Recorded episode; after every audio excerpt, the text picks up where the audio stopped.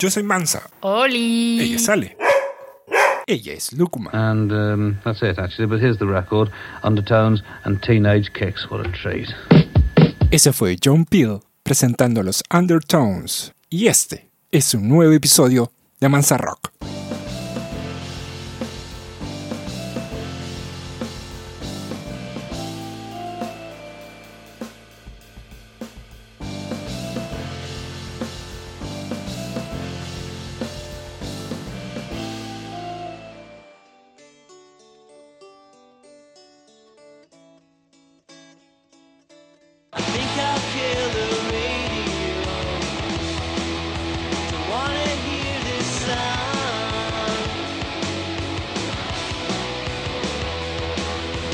Comienza febrero y esto, para quienes nos gusta escuchar, hablar y escribir de música, significa una cosa, el Music Writing Exercise, o MWE por sus siglas en inglés. ¿Qué es eso? Un evento o, si quieres, un entretenido juego en el que todos podemos participar. ¿Y en qué consiste? Cada día de febrero tienes que escuchar un disco que no hayas oído nunca antes. No importa su género ni su fecha de lanzamiento, y publicas un tweet comentándolo. Como puedes imaginar, aquí en Mansa Rock yo tengo mi lista lista. Y quien también tiene su lista lista es mi muy querido amigo, baterista de Liquidar los Celuloide y eterno recomendador de música, Alfonso Vargas. Bienvenido, Alfonso. Chévere, gracias por invitarme. Alfonso fue quien nos introdujo por primera vez a este bonito ejercicio y bueno, desde cuando 2018 no hemos dejado de participar, ¿verdad? Aunque claro, esto creo que viene de un par de años antes todavía, ¿no? Y yo incluso estaba tratando de, o sea, un poquito atar cabos con mi vida eh,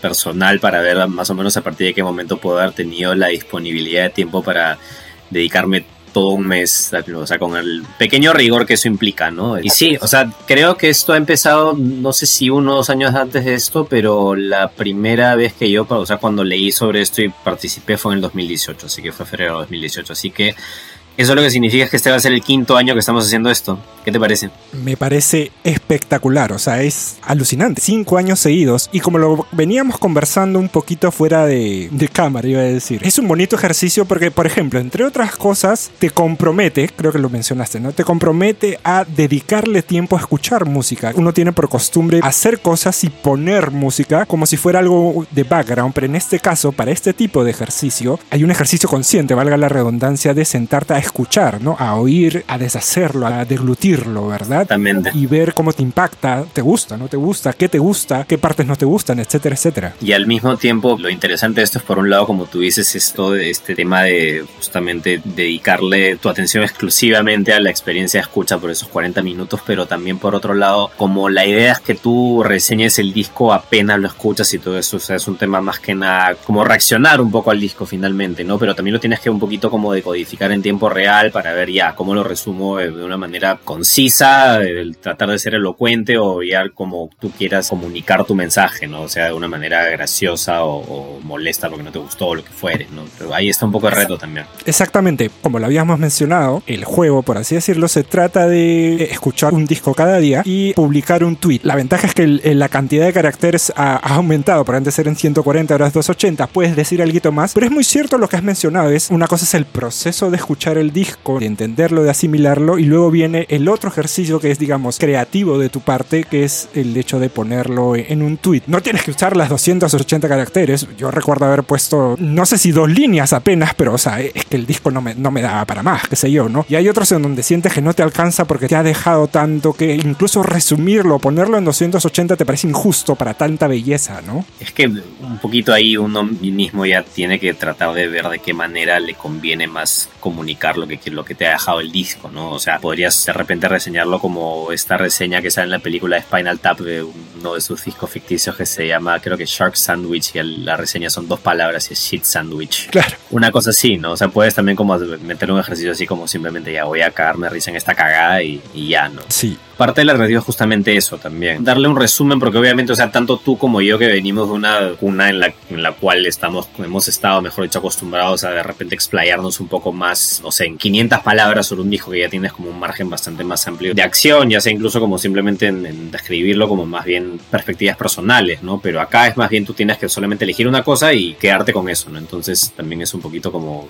ver a cuál de tus hijos matas quizás, no sé. Un poco recogiendo lo que dices y para explicarle a la, la gente que nos oye es ese background que, que Alfonso ha aludido es el hecho de que en algún momento nosotros compartimos espacio editorial en 69, la revista que apareció en la escena local peruana después de Caleta, ¿no? ¿Esto fue cuándo fue que apareció? ¿2003? ¿2? Sí, ¿Por ahí? por ahí más o menos, entre 2003 y 2004. Yo entro después, en realidad creo que tú ya estabas ahí un tiempo, No tan, no tan después, ¿ah? pero por ahí. O sea, tú no creo que hayas entrado tan después. Claro, un poquito después que yo quizás, pero no mucho tiempo. No mucho, sí. Y bueno, podías publicar todo un artículo de dos, tres, cuatro caras. Como podías hacer reseñas, como dices, de 500 palabras y listo. Que te permite, ¿no? Explayarte lo suficiente como para dejar en claro lo que te inspiró el disco que escuchaste y otro es poner un tweet. Un poco entrando a, las reseñas que había revisado de otros años, creo que fue el para el disco Screaming Trees, en donde en realidad no puse una reseña, sino que puse un link a un video de YouTube donde Don Ramón está en Acapulco diciendo Cosa bonita. Bien hecha. Cosa hermosa. Ah, claro, es claro. válido dentro, de- dentro del juego, ¿no? Es totalmente válido, o sea, sobre todo dado que siendo esto dentro de una plataforma de redes sociales eminentemente, o sea, aquí en realidad tú ya puedes jugar un poco más con otro tipo de cosas, ¿no? O sea, yo de hecho incluso, mira, cada año yo tiendo a escribir siempre listas de discos que me han gustado a fin de año con una pequeña reseña, ¿no? Y de hecho este año lo único que puse, no reseñé nada, sino que linkeé todos videos de YouTube de canciones de Ramones cuyos títulos pensaba que podían como describir el, Sí lo vi. el disco en buena cuenta. O sea, podrías también de repente reseñarlo con GIFs, ¿no? Con stickers, o sea, es- Totalmente. todo es válido finalmente, porque la idea es como tratar de comunicar de una manera nuevamente concisa qué impresión te dejó el disco, ¿no? Que quizás es un poco más como, eso también es interesante porque me parece, o sea, yo por lo menos a nivel personal creo que cuando estábamos en esta revista yo trataba de ser quizás un poco más informativo Ujú. o descriptivo, ¿no? En cambio ahora más bien lo que trato de hacer con esto es irme más hacia la reacción personal que he podido provocar en mí. Tratar de comunicar un tipo de impresión más allá de como que, ah, sí está chévere o es una cagada, sino tratar de también como llevarlo de una manera un poco más creativa, ¿no? Pero esencialmente ya lo que uno trata de comunicar es ya mucho más personal en esto, ¿no? Sí, digamos que había una especie también de coartada editorial cuando escribías por la revista, ¿no? Que se arrimaba a un palo, ¿no? Y, y bueno, tú podías, digamos, ampararte en eso, pero decir, hey, yo también escucho estas otras cositas por si acá. Y me quiero poner serio porque quiero que me entiendas, quiero que me comprendas, qué sé yo, ¿no? Pero finalmente, como dices, las redes sociales son más multimedia, obviamente, que una página impresa, ¿no? Era el Dust de Screaming Trees, me acabo de acordar, Discaso, discaso de la...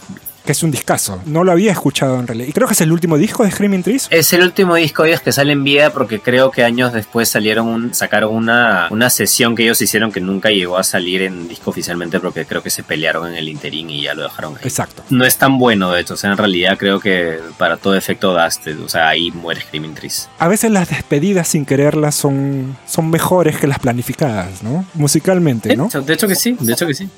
No sé si es porque piensas que, ok, hagámoslo bien y el siguiente lo haremos mejor. Es como que presionas un poco la barrera, ¿no? Para saber hasta dónde llegas. Eso es lo que uno siempre tiene que pensar, creo, cuando graba un disco en primer lugar, ¿no? O sea, tratar de que siempre sea mejor que lo que has hecho anteriormente, ¿no? O sea, si no, creo que, o sea, ya sería como simplemente estar como el hámster en la, en la rueda, ¿no? Sí, se vuelve rutinario, ¿no? Y es lo que un poco mata. Es lo que mataba al rock, dicen. Ah, Claro, es como dice la canción, ya para ti. Exacto.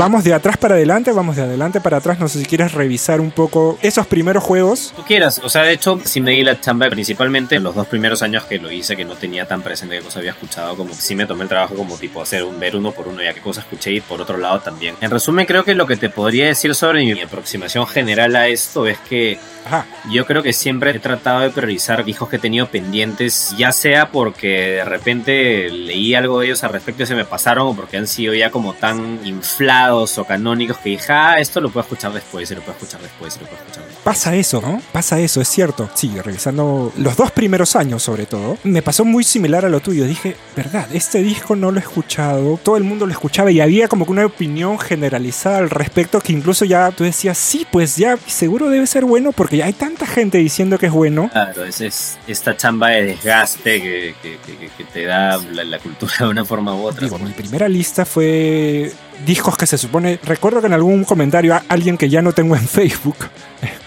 me puso este. Whatever. La cosa es que alguien me puso. ¿Qué?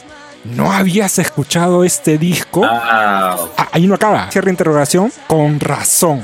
Puntos suspensivos. Ah, bueno. creo que conozco un par de personas en común contigo que encajan en ese perfil. Claro, en esa primera lista recuerdo que puse a Dire Straits, el Brother in Arms, puse a Bruce Springsteen, Born in the USA. Seguro que alguien que esté escuchando esto y, y diga que, oye, pero en serio, no has escuchado, no has escuchado el Brother in Arms y no has escuchado el Born in the USA. Sí, o sea, yo tengo que decir que también el of the, USA lo tengo que haber escuchado de repente, o sea, el máximo 2017, no creo que antes, porque en verdad como de Springsteen yo he tenido como, o sea, hay cosas que me han gustado, pero siento que realmente me empe- empecé a hacer mi tarea con Springsteen más o menos por ahí, 2016, 2017, antes como que decía, no, eso, tengo que estar más viejo para poder escucharlo, ¿no? entonces ya cuando he empezado, cuando ya he cruzado la barrera de los 35, ah, ya es momento de Springsteen para mí, ok. Sí.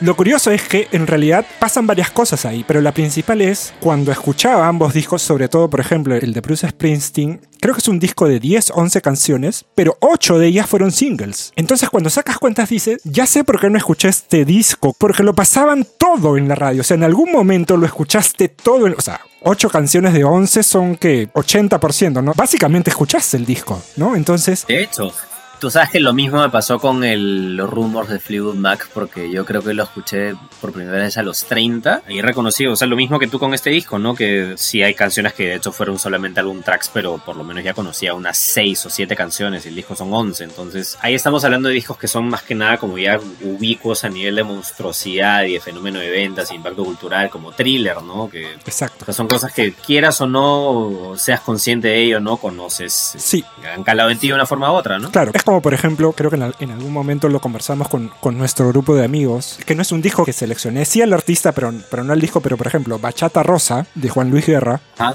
ya, creo que también tuvo como 8 singles y son 10 canciones. Eh, o sea, es eso. de hecho. Lo que sí que tal vez se podrían argumentar es, una cosa es escuchar un single un mes, luego otro single otro mes, y, y otra cosa es escuchar el disco en conjunto para ver qué significa ese disco. En contexto, eso, es válido, sí. En contexto, exacto. Para un ejercicio como este quizás te pueda servir para entender eso, ¿no? Dicho esto también, eso también hace que confrontes, por ejemplo, la situación en donde te gusten los singles, pero no te gusta el disco. Que es un poco lo que me pasó con ciertas canciones de Springsteen, del Born in USA. Hay canciones que me gustaron más, pero todas esas 10 canciones juntas, no sé, no, no me cuajaron tanto, ¿no? ¿Te ha pasado a ti, por ejemplo, algo? En algún momento seleccionaste un disco por una canción que dijiste, "Mm, esta canción me ha atrapado, vamos a ver de qué se trata todo esto y al final mm, te hubieras quedado solo con esa canción. Sabes que no realmente porque, o sea, creo que también siempre algo que he tratado de hacer es, o sea, como yo tengo esta cosa de tratar de siempre escuchar discos completos cada momento de mi vida, creo que probablemente este año más bien es la primera vez que, o sea, para el que, el que se viene en este febrero es la primera vez que estoy escuchando discos de los cuales conozco los singles pero no conozco lo demás. Pero antes creo que, o sea, el único que se me puede venir a la cabeza ahorita que más o menos recuerdo que me gustó pero que me pareció que no era ganchero, pero tiene sentido porque los singles de ese disco ni siquiera son muy, muy gancheros, es erótica de, de Madonna. Ajá, Eh, de hecho, las canciones son un poco más largas. claro, claro.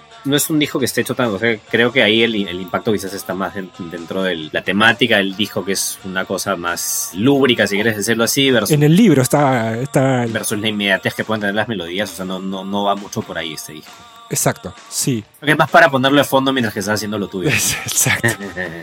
Así es, sí. Creo que era la intención finalmente. Imagino que sí. Si no funcionaba por el lado, por el lado melómano, funcionaba por el otro lado, igual, o sea, Claro, pero está bueno porque justamente no te distrae, ¿no? Entonces creo que está bien. Sí, exacto. Ahora que lo has mencionado, por ejemplo, un disco de esa época que sí me gustó, que no es tan lúbrico, digamos, pero serviría para esa onda, fue el de Janet Jackson, el que saca a mediados de los primeros, de la primera mitad de los 90. Creo que sale justo antes del Bedtime Stories de, de Madonna, Claro, ese es un 94. Ahí.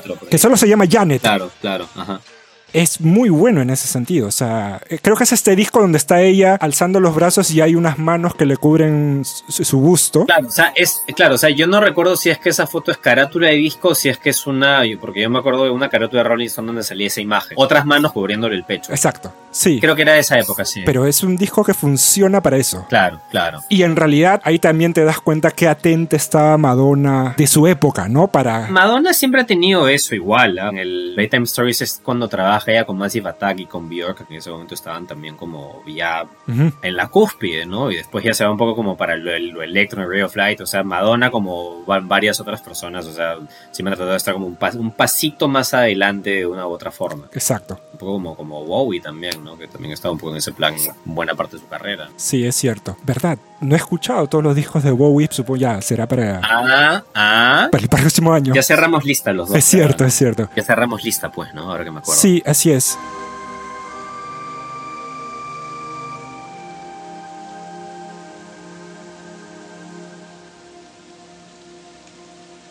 A ver, haciendo zigzag, no vamos desde el pasado al presente. Mi lista de este año he metido algo de rap. Y una de las grandes cosas que descubrí en Netflix fue este programa de esa antología del rap que hacen en cuatro episodios tal. Me parece muy, muy, no solo muy completa, sino muy bien, bien democratizada, ¿no? Y bien estructurada y bien democratizada, ¿no? Se fueran al norte, al centro, al sur, este, oeste, etcétera. Sin tirar shade para ningún lado, pero tampoco reventando tanto cohete. O sea, creo que le dan su justo valor a cada cosa, ¿no? Claro, más como demostrativo que como van dándole. No es que estén merituando nada tampoco. Exacto. Y de hecho me enseñaron cosas que desconocía por completo, otras que las conocía por nombre o por ahí que había escuchado uno que otro track y en algún otro MWL puse Ghetto Boys, por ejemplo, los puse en su en una lista y sí, brutal totalmente. Bueno, es que es como bien, bien cochino Ghetto Boys, ¿no? Sí, es bien, bueno, bien, bien de gueto, eh, pero sí, Claro. bien picante, ¿no? Bien, este, de genio adusto. Si los miras mal, ya mm, o no entras o no sales, una de dos, ¿no?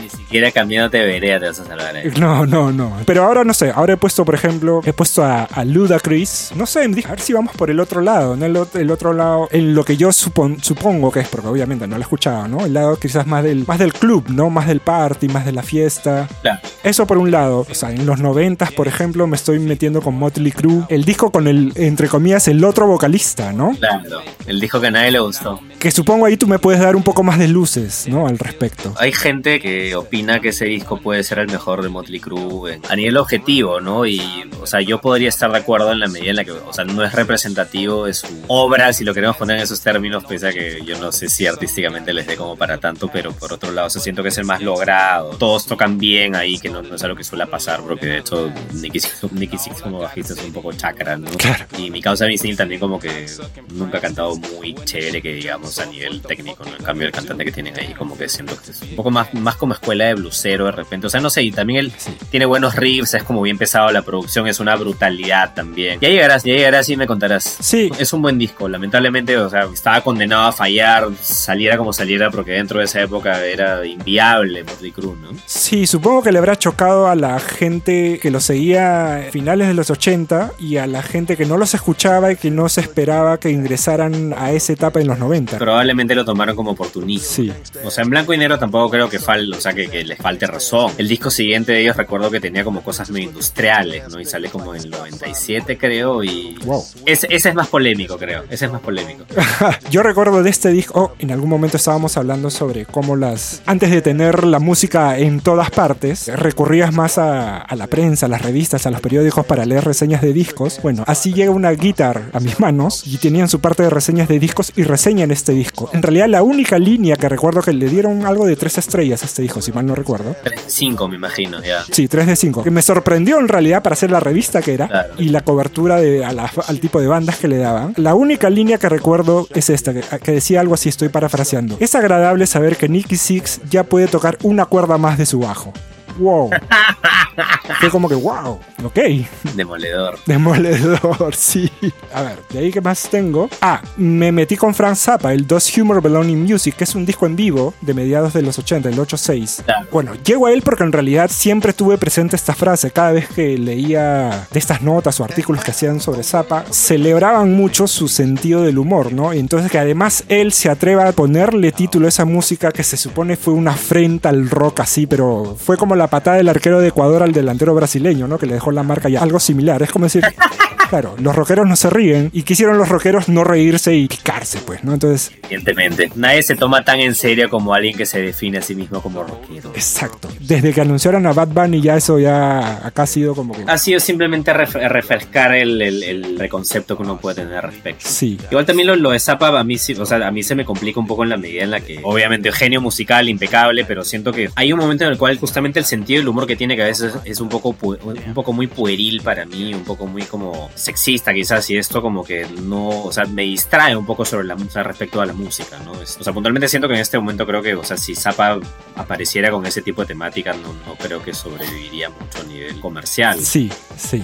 Claro. Como te digo, o sea, es- esto, o sea, buena cuenta, a Zappa a veces a nivel personal, yo creo que, particularmente creo que a partir de la, no sé, pues el año, creo que seguir Booty o uno o dos después, creo que ya como que empieza a perderme un poco por ahí, ¿no? Pero al, al mismo tiempo, habiendo dicho eso, o sea, el, el concierto que vas a escuchar es bastante bueno. Creo que el, el repertorio está muy bien balanceado y el humor está ahí, pero no es algo que, nuevamente, no, o sea, no, no- no te distrae. Hay como buenos intercambios entre los músicos también. Hay un par de como fragmentos de covers ahí que te van a como descalabrar un poquito, van a estar buenos.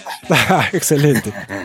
A ver, pasemos a tu lista. Claro. La estaba chequeando. Ajá, claro, o sea, de arranque, te dije hace rato de lo que voy a hacer ahora que no había hecho antes, aparte de la erótica de Madonna, es incluir esta vez un par de discos de los cuales solamente, eh, o sea, sí he escuchado singles o canciones sueltas porque fueron demasiado representativas de su época o porque simplemente ya me dio curiosidad, escuché un día una canción y ya. Que puntualmente los casos más emblemáticos que tengo son dos. El disco que se supone que es el disco chévere de Elástica, Ujú. que solamente conozco el tema que roban a Wire, que de hecho me gustó en su momento, pero de ahí escuché Wire y dije, ah, wow, choras. Claro, claro. Pero entiendo que el disco igual se sostiene bien, o sea, pese a que hay, hay un par de pastiches más, pero creo que al final de cuentas el robo en el arte es totalmente válido, entonces está bien. Y el otro que tengo que creo que me va a hacer como, me va a confirmar el prejuicio, me va a como hacerme replantear varias cosas de mis últimos 20 años escuchando música. Ese es un bonito tema para conversarlo. De hecho, el primer Is This It? Is This It? Que nunca escuché completo porque recuerdo cuando salió Last Night me, me pareció, o sea, me desesperó tanto, me, me causó una reacción tan visceral de odio al respecto porque no sé, me parecía como algo totalmente impostado y débil, me sonaba muy, muy débil, muy flaco, ¿no? Y para, para ser una banda que se supone que estaba enarbolando la bandera del regreso de rock nuevamente, yo estaba esperando algo más como patada en el cráneo versus esos rejeos, ¿no? Versus Esto. Así que para mí, that was not it. Pero vamos a ver, pues en 20 años uno puede cambiar de opinión, así que veremos, veremos. Es cierto, sí. Ahora, yo no sé qué día de la semana, Mansa, crees que sea bueno para superar prejuicios. Un lunes ni cagando, pero fácil que un viernes, o sea, debería escuchar. ¿A ti te gusta ese disco? No, no me gusta. O sea, en general no me gusta Strokes. Strokes cabe en esa categoría de una canción bacán del grupo que no te gusta, ¿no? Entonces ya. Es este video en blanco y negro donde están caminando, creo que en Nueva York, y la gente los pisotea, pasa por encima. Ya. Creo que importa. Esa canción, cuando salió esta nueva cuestión del New New Rock, igual sentías que había, como hubo en los 90 esto de, del grunge versus Britpop, ¿no? Que, que hubo un, un enfrentamiento en donde también se supone que, que tenías que tomar parte, ¿no? O, o eras de un lado o eras del otro. Y hay gente que todavía se ha quedado con esa, con esa bandera, ¿no? Hay gente que le enarbola todavía, ¿no? Toda esta dicotomía de la verdadera música Sí. desde hace 25 años, etcétera. En su momento hubo un New New Rock que salió de Inglaterra, ¿no? Una de las bandas insignias llegó a ser Franz Ferdinand. Y salen más o menos por ahí, pues, ¿no? Ellos. Creo que el disco, el epónimo de ellos es 2002, por ahí, ¿no? Los primeros fueron de Strokes, que fueron posterior al 11 de septiembre, ¿no? Claro. Creo que lo de Franz Ferdinand es entre 2003-2004, todavía un poquito después. Pero igual, o sea, como Inglaterra es una isla y están en lo suyo y lo que suceda fuera bacán que suceda, pero no les afecta tanto a ellos. Ellos siguieron regurgitando sus, sus influencias, ¿no? Solo que los ingleses a veces te da la impresión de que, de que son mejores moscas en ese sentido que los norteamericanos. Quizás, sí. Saben deglutir mejor esas influencias y presentarte algo más, algo que ya has escuchado, ¿no? Para decirlo en cristiano, pero que te suena, no voy a decir que te suena mejor, pero te suena bien, te agrada. Te suena de alguna manera fresco y nuevo, ¿no? Que quizás Sí, para retroceder un poquito en el tiempo, no sé si de repente, o sea, Oasis obviamente era algo que está inspirado en los, en los Beatles y esto, pero particularmente creo que el, el primer disco, o sea, de lo que recuerdo de los singles, porque creo que ese, ese va a ser un grupo que debería escuchar el próximo año, Oasis, claro. pero de lo que recuerdo de los singles del primer disco, o sea, no me sonaba tan Beatles realmente, ¿no? Sino que era como más una amalgama de cosas, ¿no? Exacto. O sea, había como T-Rex por ahí también. Lo que venía de ahí tenía un poquito más de mejor consistencia que lo que venía, por ejemplo, abanderado de, de, de Strokes, ¿no? Que sí, lo sentía chato. Parecía single de galletas, ¿no? Claro, sí, tal cual, tal cual. Era, era, era, como, era como si lo hubieran hecho en una casa publicitaria que no queremos nombrar acá, pero que probablemente sabemos todos cuál es. Y dirigido a ese público, además, ¿no? Entonces tú decías, wow. Claro, dirigido a ese público, ¿no? Al público de Chombo. Soy la chonquinanilla de pura vainilla. Chom, chom, chom, feliz. En ese momento ya eran como que las primeras señales de sintiéndome lejos de, de lo nuevo, porque finalmente era eso, lo vendían como nuevo. Claro. New, new rock. Ni siquiera era nuevo, era más nuevo de lo nuevo. ¿Cuál era el New Rock? O sea, si eso era New New Rock, ¿cuál era el New Rock entonces? De repente era el New Metal en ese momento. Porque comercialmente creo que era lo que estaba más en boga. ¿2000? Acuérdate de- del documental que está ahorita en HBO de Woodstock. Ah, claro, claro. 99. Si la banda así top era Limp Bizkit, bueno, ya imagínate de dónde veníamos, ¿no? Sacas línea ahí, sí, sí. Había que salir de eso de alguna forma, pero hubiéramos podido salir mejor, no sé, me imagino. Bueno.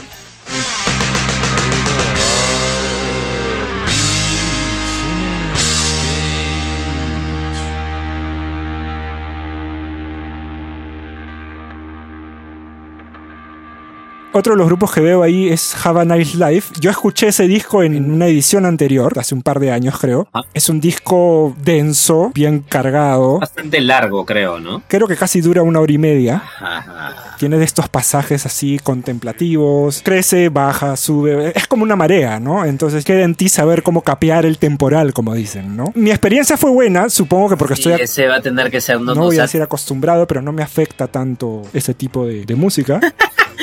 como fan de Mogwai no te jode la dispersión y los creyentes y todo. eso. No, la verdad no, no.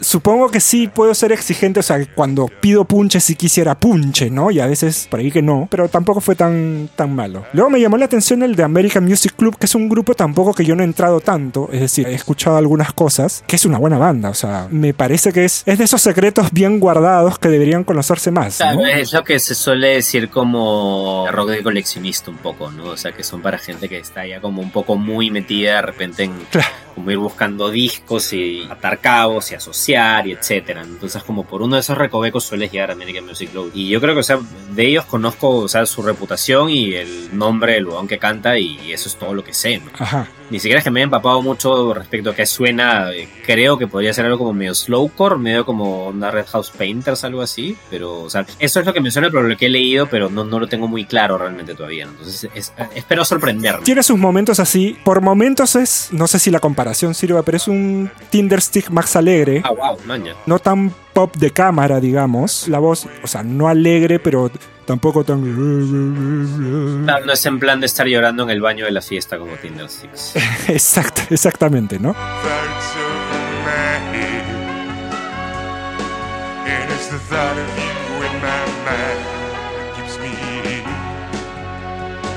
Luego también, por ejemplo, veo el bicicleta de Serú Girán. Nunca supe cómo se, pronunciaba. Sí, Serú Girán, sí. ¿Girán? Girán, Girán, tiene tildes. Debo decir que en general para estas listas a lo largo de los años no he incluido muchos, en mi caso digo, no he incluido muchos grupos latinos, no sé por qué, simplemente supongo que es una, tal vez es una mala costumbre, no lo sé. O sea, la- lamentablemente creo que, o sea, por cronología, creo que tanto tú como yo estamos, o sea, hemos sido formados culturalmente eh, mirando hacia, Hacia afuera. Más que hacia afuera, incluso hacia, hacia el entorno anglosajón. Pues de una forma u otra, lamentablemente estamos como orientados a eso. Sí, claro, es cierto. O sea, de hecho recuerdo que una, una de las mejores cosas que he escuchado en ediciones pasadas de esto fue el disco de Caifanes que produce Adrián Belú y fue porque lo produce el- Adrián Belú, que creo que es El Gran Silencio, ¿no? Ya. El silencio. El Silencio, perdón, claro, El Silencio, sí, sí. Y muy buen disco, de hecho. Sí, no, totalmente. Sí. Se siente la mano de Belú ahí, pero no de una manera tan intrusiva finalmente. Pero al mismo tiempo, o sea, porque llega ese disco, porque ah, ya es el que produce Adrián Belú, entonces ya vamos acá. Exacto. A ver, yo de lo que recuerdo, Los Piojos, que es un disco horrible, lo siento, es un disco. El disco donde está esta canción de, de Maradona, tercer arco o algo por el estilo. En ese mismo disco es en el que sale Verano del 96. Creo que sí. Wow. Sí, a un amigo le encanta esa canción. Creo que escuché un disco de Los Pericos, que si mal no recuerdo fue el primero o uno de los primeros. ¿No? Para plan chelitas tranqui mientras estás con la gente ahí y suene, quieres que suene algo para el mood, es perfecto. Ajá. Pero, o sea, si le quieres prestar atención, no, no sé qué tanto. O sea, es, Claro. me saca de vueltas escuchar a un argentino cantar en inglés, no sé, me- y haciendo reggae. Sentarte a rozarte la barbilla para... No No, jala para, no jala para tanto. pues. no, mejor ponlo y chelea, listo, se acabó. No, se acabó, ¿no? Escuché uno de Juana la Loca que me pareció agradable, quizás no tan recordable, pero creo que una de las ventajas del, sobre todo de los grupos argentinos es que saben, primero, que tienen un productor, que creo que eso es elemental. Entonces, de una u otra forma saben sacarle al grupo elementos que quizá por su cuenta no hubieran sabido manejar. Y entiendo también de que cuentan con estudios para hacer que su ejecución, ¿no? Que el registro de su ejecución también levante lo que quizás de otra manera ni siquiera valdría la pena mencionarlo, ¿no? Claro, que o sea, sí, de hecho te has, o sea, a lo largo de los años creo que las yo no creo no recuerdo haber escuchado un disco proveniente de Argentina que suene mal, a menos que sea un disco de no sé, ya punk muy chacra, ¿no? De hecho creo que el- incluso el primer disco de Todos tus muertos como que suena un poquito rudimentario, pero no como que no dirás que es chacra tampoco. Claro, claro. Nada, o sea, de hecho con, con este Cerú Girán creo que lo elegí más que nada porque en realidad Charlie García puntualmente es alguien que, a quien no he hecho mi tarea y creo que si no empiezo ahora no lo voy a hacer nunca, pero tampoco quería, o sea, tampoco me decidí por un disco solista de él y como que, o sea, no sé, creo que, o sea, fue tan simple como que me, llamó la atención que el disco se llame Bicicleta y dije, ah, ya, vamos a ver qué onda. Siento que en realidad como mi- mis, mis opciones de este año han sido un poco majaderas, ¿no? Viendo tu lista, yo creo que de arranque me jalaron el ojo en un plan, ya sea porque no conozco o porque me intriga mucho tu reacción al respecto. Eh, Por un lado, el uno que no conozco, que de hecho se me ha pasado, es el de Neil Young que tienes, el American Stars and Bars. Ajá. Por la época en la que sale, o sea, yo creo que debo tener el anterior y el siguiente, pero ese simplemente se me pasó. Ujú. No lo he escuchado nunca, así que, porque por otro lado tampoco es que lo haya visto tan, o sea, no, no es un disco muy inventado finalmente. No. Dentro del corpus de Neil Young no, no, no se suele hablar de ese disco, entonces... Es cierto, sí, o sea, por el año es justo el disco de, de la, de la irrupción punk, ¿no? Claro. Y siempre me ha llamado la atención cómo otros artistas que en ese momento ya eran, ya tenían su nombre, ¿no? Cómo reaccionaban, ¿no? Frente a, esa, a ese nuevo rock, precisamente, ¿no? cómo recodifican, cómo responden a eso, ¿no? Exacto. Y creo que Neil Young era uno de los que me faltaba escuchar en ese sentido, así que me, me da total curiosidad. Teniendo en cuenta también que quizás, o sea, creo que Neil Young al final de cuentas siempre fue un poco punk respecto a su plan, sus intenciones, su planteamiento y todo esto. O sea, creo que él siempre, o sea, siempre ha hecho lo que le ha dado la gana. Sí, Así que, no sé, igual, o sea, por el título yo entiendo que este debe ir un poco en el plan de repente más como folky de Neil Young, no creo que sea muy como reventado. Nunca se sabe, ¿no? Nunca se sabe. es cierto. Por ejemplo, también le metí a Sparks, el propaganda. Pues es un discazo, claro. Todas las referencias que tengo apuntan a eso. De hecho, lo hago motivado por su documental, que lo vi, que me, De hecho, claro, me claro. pareció fenomenal. De hecho que sí, o sea, yo siento que es uno de los pocos documentales que he visto de música donde realmente hablan de la música de una manera, digamos, minuciosa en la medida que cada disco de ellos en estudio tiene como su pequeño segmento, ¿no? Hay documentales de música que se centran un rato en la música, pero más que nada este, priorizan el conflicto personal o el drama o lo que fuere, que entiendo que Claro. es algo que obviamente hace buen cine, ¿no? Pero si eres muy fan y estás como esperando saber cosas sobre discos en específico, de repente puedes quedarte un poquito decepcionado al respecto. ¿no? En fin, no todos son, no todos son tan nerds como nosotros. Claro. Otro que está en mi lista también es, lo habíamos comentado antes, es el de Extreme. Claro. El Waiting for the Punchline. Ajá, ajá. Que es el disco que, no lo recuerdo, creo que debe ser así. Es el disco que sigue después de su mega hit More Than Words. O del disco que, que incluye. Alucina que no, de hecho, el año siguiente al disco, al, al hit que era por no, no, de hecho, creo que More Than Words pega en el, el disco es del 90, pero More Than Words creo que pega en el 92, me parece. No me acuerdo si pega un poco antes o un poco después de Mr. Big. Ya. Pero en el mismo año, este, Extreme sacaron un disco que es como medio sinfónico, súper ambicioso, medio Queen incluso, que se llama Three Sides to Every Story. El Three Sides, ¿verdad? Three Sides, claro. Es un disco que no debo haberlo escuchado completo, pero cuando salió sí lo tenía referencia. Alguna, algunas he escuchado. Yo nunca escuché el disco, pero recuerdo que tenía, o sea, eran, estaba dividido en tres, era como que un, la primera parte era todo como canciones rockeras, onda Van Halen, onda lo que sea extreme usualmente, y la otra, la segunda parte eran como tipo baladas, y la tercera parte era tipo extreme con orquesta, ¿me entiendes? Y como que ese disco medio, o sea, entiendo que se tiraron un huevo de plata para hacerlo y no le funcionó tan bien comercialmente, y como que en este ya estaban de capa caída, los iban a botar el sello, entonces... Claro. Esos discos, ese tipo de disco a mí me fascina, o sea, me parece fascinante justamente ver, o sea, qué cosa saca una banda cuando ya nadie le importa. Claro, claro, claro, claro, claro. Sí. Un poco tú me has robado la. Ay, no. Me robaste la idea porque. Porque precisamente. ¿Por qué alguien haría un disco, incluso con un nombre tan pretencioso de Three Sides of Every Story, y que sea el que te venda además el concepto del disco que es: vamos a hacer un disco de tres segmentos, cada uno con un sonido? ¿Por qué haces eso? Porque has tenido un disco anterior que fue un hit. Entonces el sello dijo: ya, papá, acá hay. Toma, el subsiguiente va a ser lo que pasa. Bueno, no funcionó tu disco, no hay plata, ve qué haces. ¡Pum! Listo, se acabó. Entonces, quemas tus naves. De hecho, cambiaron el baterista, ¿no? Que me contaste que era el.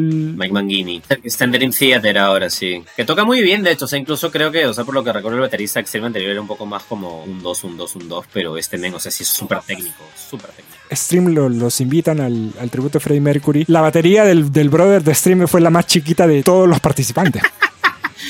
Igual probablemente tocaba mejor que Lars Ulrich, sus, sus tres tamborcitos. Sin tanta mueca. Puede ser posible. Pero eso, recuerdo su single, recuerdo que lo escuché. Es una de mis canciones favoritas de Stream. Tampoco es que me dé para hacer un playlist en, en Spotify de mis canciones favoritas de Stream, pero digo, Unos sólidos 20 minutos. de las poquitas que conozco, es, la- es una de las que más me gusta. El single del disco que vas a escuchar, de hecho, me parecía chévere. De hecho, recuerdo que pasaban el video en el canal 33 y Sí. la canción era como un poco más, un poco más agresiva para lo que esperaba Extreme, ¿no? Era buena, de hecho, buena parte de batería también, este, buen trabajo. Sí, sí, sus asincopadas y todo eso, ¿no? Sí, sí, sí. Sí, sí, sí, sí, sus bombitos finteros por ahí. Era como para justificar su inclusión, no entiendo, pero, pero funcionaba. Exactamente.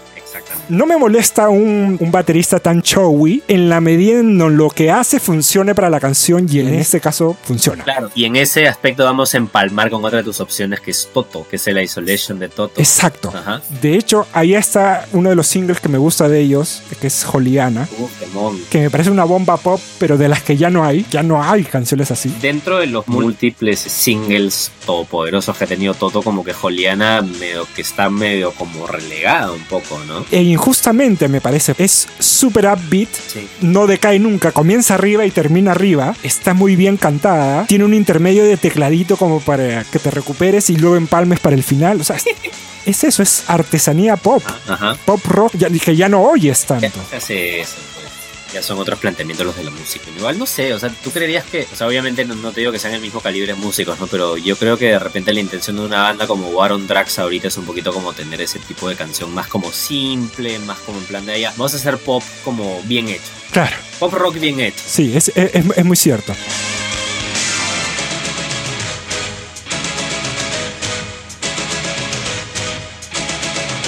Yo quería ir a tu lista y es otro de estos grupos intocables para cierta gente que es Pavement, ¿no? Ajá.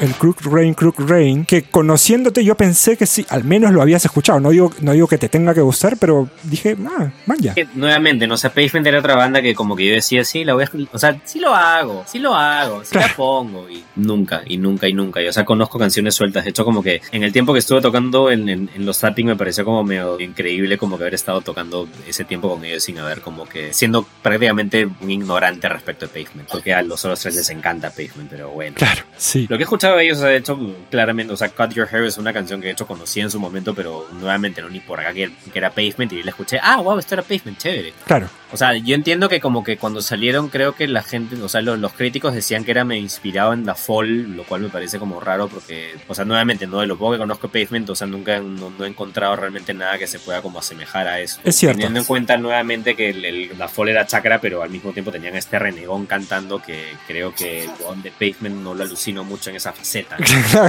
claro. De repente me equivoco, vamos a ver, vamos a ver qué ondas. De hecho, eso que mencionas, yo no he tenido tanto, no sé si en tu caso sí, pero personalmente nunca he tenido tanto acceso a crítica pre-noventas, crítica musical. Entonces todas estas referencias las tengo desde esa década que en realidad fue cuando recién me comencé a empapar de, de música realmente. Y en algún momento sí he leído, sí he visto, sí he escuchado incluso gente decir eso, ¿no? Pavement le saca un poquito a Da Fall. Y por ejemplo, eso es lo que te hace también buscar y oír grupos que no habías escuchado antes. En mi caso fue Da Fall, ¿no? Primero escuché Pavement y dije, ah, suena Da Fall. Veamos qué tal. Pero esto no suena a Pavement.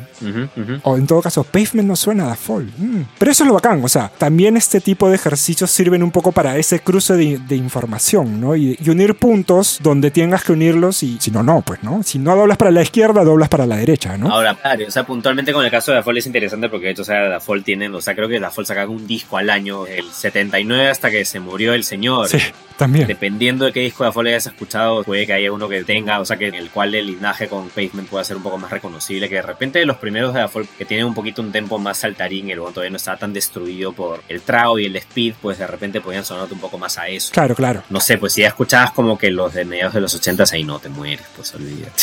Porque incluso, o sea, sin decir que sean tan parecidos de Da Fall, salté, recuerdo en algún momento a Guided by Voices. Ajá, claro. Y claro, y ahí me dije, "Mm, pero esto sí suena más a Pavement. Sí, sí, sí, de hecho. No digo que The Fall no, no sea un grupo que no empate conmigo, pero la balanza se inclinó para el otro lado. Dije, ah, vamos así. Es que mira, igual lo entiendo porque, o sea, Da Fall es algo difícil de entrar, o sea, nuevamente, ¿no? O sea, con- cuando tienen un corpus tan como amplio y esto puede ser, o sea, es intimidante ver por dónde entrar, o sea, incluso, Sí. de hecho, esto me recuerda que en los dos primeros años de este ejercicio, yo de hecho, escuché, o sea, escuché un disco de Da Fall en el 2018 y en el 2019, a partir de esto, ¿no? Y de hecho, mi plan inicialmente, porque Da Fall, como te digo, deben tener unos 40 LPs de estudio y yo debo- debo haber escuchado hasta unos 15, y pensaba, ya cada año voy a hacer uno de Da Fall, pero en el 2020 me olvidé y pues ya fue. Claro, claro. O sea, también te puede servir un poquito para eso, ¿no? Y nuevamente la cosa es como ir supliendo vacíos en la formación de uno, ¿no? Dentro de la, de la información que te pueda faltar, pues ya, acá está.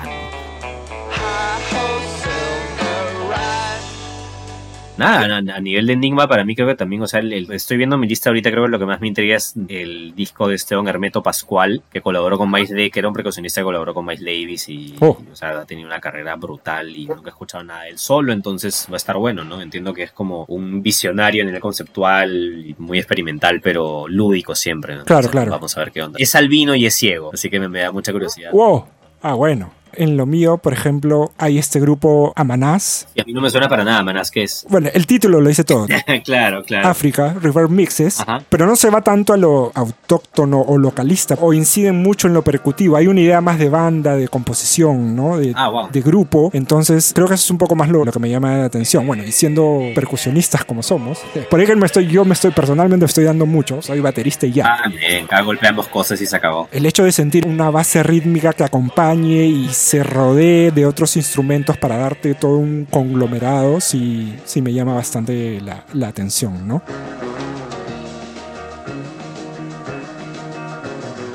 Dejando un poquito el, presente para hablar de lecciones pasadas, ¿cuáles han sido esos discos que te acercaste? Esos discos que superaron la expectativa de media para abajo que tenías y cuando llegaste fue, wow, ¿en serio? ¿Recuerdas alguno en particular?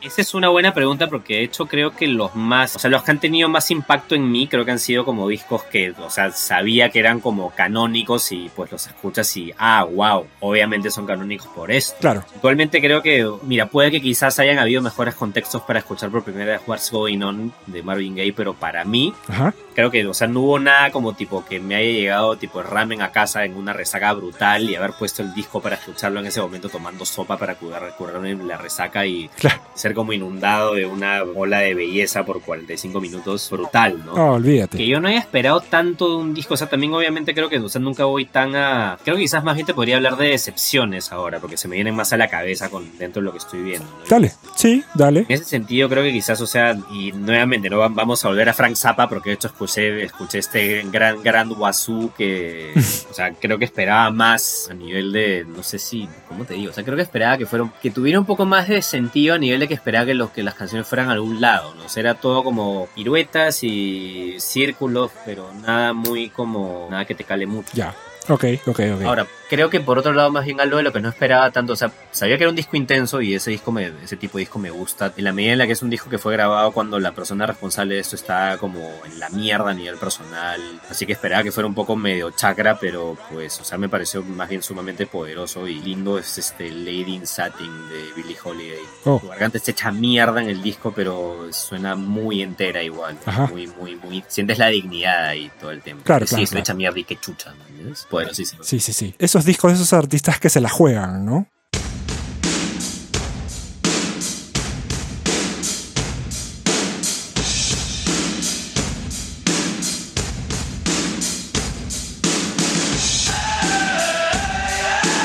En mi caso, justo también revisando mi lista, me me acerqué a discos con prejuicios. A ver, vamos a ver. Uno de ellos fue el Creatures of the Night de Kiss. O sea, Kiss no es un grupo que. O sea, si voy a ver a Kiss es porque de chivolo me gustaba el circo y. Sorry, pero. quiero ver eso, ¿no? Quiero ver esa parafernalia. O sea, hubiera ido para ver la parafernalia, ¿no? Yo siempre fui muy payaso. No, no, no sé si has visto este meme que es como que. ¿Cómo crees que suena Kiss? Y sale la foto del batimóvil. Y luego te dicen cómo, cómo es Kiss realmente. Y te sale la foto del carro Scooby-Doo. Como el meme de, de las canciones de Iron Maiden, que está el, el perrito con el lobo, ¿no? Las portadas y la música. Sí, sí, sí, tal cual. Sí, excelente. Tal cual. ¿Por qué el Creatures of the Night? Porque una de las de esas imágenes imborrables de chivolo que tienes cuando te sometes a algo frente al televisor por primera vez y te queda grabado como tatuajes el video de I Love It Loud, que tiene toda esta onda Halloween de, de Carpenter, ¿no? La verdad que empieza, claro, con una cena familiar en Halloween y luego se le prenden los ojos al, a los padres o al chico, ¿te acuerdas? ¿A quién se le prenden los ojos primero? Al chico. En realidad los padres nunca, o sea, al final el chico se transforma, ¿no? Al final, claro, claro, el chico se transforma. Claro. Empieza a temblar la mesa, creo. También recuerdo que en el escenario Kiss hay como un tanque, de todo como... Eric Carr, el nuevo baterista, eh, está en, en la torre del tanque con el cañón, ¿no? Y, y hay un momento en donde golpea y pff, sale, ¡hey! Un gatito. Y sale pff, disparado. Claro, dispara- el, el único uso tangible del cañón en ese video. Espectacular. Y la batería en ese disco es bien salvaje, está todo muy, muy arriba la batería, muy arriba la batería. Mi reseña fue esa, en realidad. Es como si hubieran llamado al ingeniero de sonido de Phil Collins para que tunee la batería, ¿no? Claro, claro. Me fascinó, me sigue fascinando ese video. Es una de, de las canciones de mi infancia así, total, total. Y dije, a ver, y el disco se está ahí, o sea, se sostiene, lo volvería a escuchar, lo tendría, lo compraría, porque incluso hasta la portada me, me gusta, porque también esa portada azul con los ojos que, que parece que te están mirando para penetrarte y todo, y te embruja, ¿no? Ajá, claro. Pero lo comprarías barato igual, lo comprarías usado probablemente. Ah, no, pero por supuesto, claro, sí, no. vamos, es, es, es para. Claro, no te da tampoco para comprarlo nuevo. A mí creo que me gustaba Kiss cuando tenía fácil 15 años, pero es porque no sabes otra, no conoces más realmente. ¿no? sí, sí. De ahí como que te das cuenta, es como, "Oye, esto es un poco enclenque, ¿no? Y ya te olvidas. Pero le he vuelto a agarrar cierto tipo de cariño a Kiss dentro de todo, ¿no? También, o sea, por un amigo muy querido que le encanta Kiss, entonces. Sí, por supuesto. Una clásica de tipo ir, a su casa, siempre sabía que en algún momento luego iba a verme ya muy borracho y iba a aprovechar para poner Kiss y bueno, ya, pues pon Kiss. Terminemos con esto. Claro. Es que es muy cierto eso. Es muy cierto. Luego, por ejemplo, otro disco que no había escuchado, supongo que por prejuicio de la época, o sea, no sé si recuerdas, supongo que lo debes recordar bien, al principio de los 90, en Estados Unidos, si bien es cierto, nacía el, el rock que se alejaba del, del glam, ¿no? Con, salía el rock alternativo, el grunge, pero muy en su trinchera y comenzando a coger cuerpo estaba el rap también, ¿no? Y ahí salieron todos los que conocemos hasta ahora. Comenzando con esa camada de la última de mitad de los 80, ¿no? NWA, Public Enemy y tal. Ahí está Snoop Dogg. Nunca había escuchado el primer disco de Snoop Dogg, me interesaba mucho. Y Brother. Ese creo que ya, no, ya es noventero. Creo que el Snoop es 92, 93. por ahí. 9-2, si mal no recuerdo. 9-2-9-3. Pero, brother. Claro, creo que sale despu- después del de Dr. Dre, que creo que es la primera hora en la que graba Snoop, me parece. Exacto, claro. Era parte del entourage, pues, ¿no? Ajá, ajá, Y, claro. brother, es un discazo. Está lleno de pendejada. Barrio, pues hay barrio ahí. O sea, si hay rock macho, este es rap macho, pues también, ¿no? Es, Rap tipazo, dices. pero musicalmente no tiene desperdicio alguno. Es bonito también ir que tu cabecita poc, poc, poc vaya soltando esos prejuicios como diciendo, man, ya, o sea, porque es bacán. Hay toda una beta más ahí. Supongo que debería incluir muchos discos más de rap y hip hop en, en, en- en mi lista, ¿no? Es la idea, ¿no? O sea, incluso mi, yo creo que también, o sea, creo que fácil en el 2019, que, o sea, estaba revisando mi lista del 2019 antes de esto y creo que, o sea, probablemente tenía solamente 10 discos en inglés y ahí como que habían varias cosas de, de África, ¿no? Y escuché tipo el disco este de, de, de Moren, de Enrique Morente con la artija Nick que se llama Omega, que es como Oh. muy bien ponderado por la fusión de flamenco y rock que hizo en su momento, que, que obviamente la, el ala dura del flamenco se rajó las vestiduras, etcétera, pero es un disco muy, muy sentido, ¿no? Obviamente siendo Morente, pues tenía que ser muy sentido, pero no desentona finalmente la fusión, ¿no? Que me pareció algo sorprendente, de hecho. Este año creo que la única cosa rap que tengo es de un men que está bien calificado en Read Your Music, que se llama Tommy Wright III, Ajá. del cual nunca he escuchado absolutamente nada, entiendo que solamente sacó cassettes. Oh. Hay un recopilatorio de él que dura creo que por y media más o menos. Y llama Running and Gunning. Y voy a escuchar eso a ver qué onda porque como te digo, está como súper bien rankeado en Radio Music y vamos a ver qué onda. No sé, espero que suene como muy, muy, muy trash. Debe sonar súper trash. Ojalá. Esperemos, esperemos.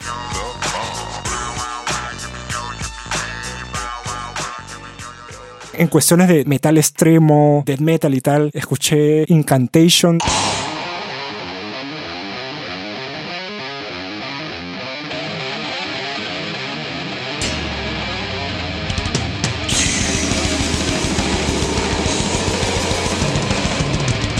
Se me fue el nombre. Si mal no recuerdo, dura media hora, son cinco canciones. Creo que es un EP. Sus discos clásicos eran cortos, de hecho. Entonces, yo nunca he escuchado, de hecho, nada de ellos ni Immolation. Y este año tengo el primero de Immolation, que se supone que es como, nuevamente, ¿no? Como bastante respetado dentro de, Sí. dentro de la escena de death metal. Vamos a ver qué onda. Pero, ¿qué tal ese Incantation? Sí, pf, brutal. La justa medida. O sea, yo recuerdo, sé que es súper gutural y medio atonal, como debe ser el death metal finalmente. Es más inmediato, más al grano. Más denso todavía es el de A Half Divinity of the Oceans o algo por el estilo. Es más pantanoso, más denso. Divinity of the Ocean me suena más como si pudiera ser un poco slash, ¿no? Más en plan como más lento, más lento. Exactamente, va por ahí. Pero el de Incantation sí fue a la vena, ¿no? Lo que yo tenía con el Metal 2000, Ah. que un poco se abre del New Metal, es ese uso de la doble pedalera que me parecía que... De bombo todo el tiempo, ajá. Sí, que me parecía que en algún momento le quitaba... Quería escuchar más cosas. No sé si el ingeniero de sonido se olvidaba y ponía a tope eso y se distraía con los otros botoncitos. Claro, El resto estaba como perdido, claro. Guitarrista tuve por, por dónde entras. Sí, yo, yo decía, quería encontrarle algo más, o sea, me costaba, me costaba mucho, porque a veces tienes que estar en el mood también para sentir que tus oídos se taponean en estéreo, pues no, Tucu, tucu, tucu, tucu, tucu, tucu, tucu. No, de hecho, de hecho. es- Y nuevamente, no o sea, mira, incluso yo te diría que partiendo del lado musical, o sea, para mí como baterista realmente, o sea, cuando era chico me encantaba tocar doble bombo, pero ahí como simplemente perdí el interés porque siento que la música, o sea, cuando estás haciendo doble bombo todo el tiempo no respira tanto finalmente. Oh. Y, o sea, tienes que saber dosificarlo bien, o sea, de hecho, ponte, te sigue más lejos, o sea, para hablar de metal como mainstream en este momento, tipo, o sea, Maston tiene ba- bastantes momentos de doble bombo y el weón como que hace un montón de piruetas, pero dentro de todo no sientas que sea tan recargado, o sea, yo por lo menos no lo siento tan recargado porque siento que siempre está como al servicio de la canción y. Nuevamente, ¿no? O sea, el doble bombo está como tiene que estar, pero no es algo lo que abuse él finalmente. O sea, todo es un poco más sincopado y él hace también bastante, como- o sea, usa bastante. Ba- bastantes canciones son como en tres cuartos de ellos que está. O sea, no, no es, no es un compás que se, que se use tanto en el metal, ¿no? Finalmente. Impale Nazarene también escuché. Es muy bruto en Pain Nazarene, de hecho.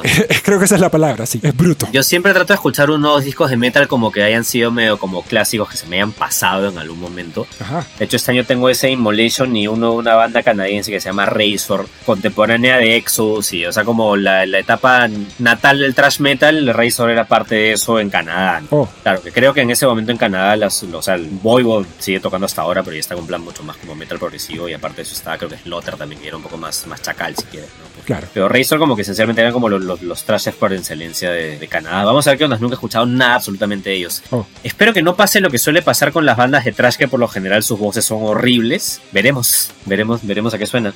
Veremos a qué suena. Ahora que lo has mencionado, escuché el de Boy Boy, Nothing Face, del 89. Uh, ese es increíble. En ese sale el cover de Pink Floyd. Claro, claro, claro, claro. Musicalmente me gustó. Ahora, no sé si es que el cantante era muy jovencito en esa época. No, su, su voz es así. su voz- es que los cantantes de trash suelen tener eso, ¿sabes? O sea, suelen cantar como un poco como, como bruja. Hacen un poco eso. La gran Dave Mustaine, la escuela de Dave Mustaine, un poquito. Como se lo comenté a un pata y casi me golpea. Es decir, brother, la banda suena al cuerpo de Mike Tyson, pero el cantante habla como Mike Tyson. Entonces es como que, ¿what? Tyson Core, dices. Sí, pero brutal, o sea, está ahí, ¿no? Va a tu cabeza y no te deja, ¿no? Entonces es increíble, brutal, brutal, sí, me, me gustó. Ah, Igual, o sea, Voivod tiene esta cosa que al mismo tiempo, o sea, yo no, yo no sé si podría como, o sea, Voivod siempre me ha sonado muy extraterrestre, creo, en el sentido de que, o sea, usa un montón de disonancia y los compases nunca son muy estables. Ujú. Creo que, o sea, otra voz ahí más correcta, si quieres, o más agresiva incluso, no sé si encajaría ahí. Sí, Así que, buena hora, señor, sí, siga carraspeando.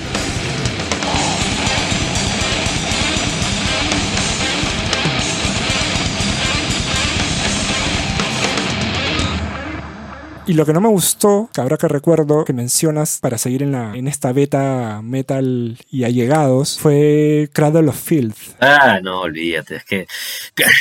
Me metí porque, no sé, en algún momento recordé un capítulo de, de The IT Crowd que los mencionan, ¿no? En esta, en esta escena del velorio que se acerca y le, le da el, disco y tal. Es una escena graciosísima a todo esto.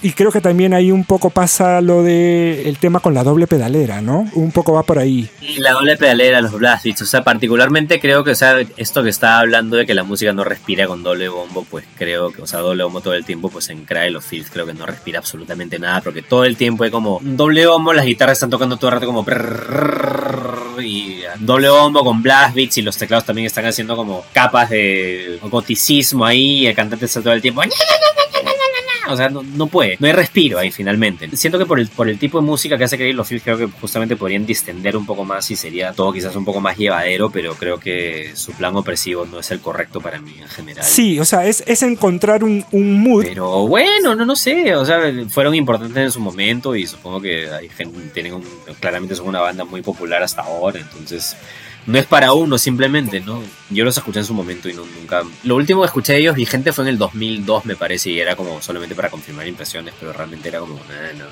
es para mí esto.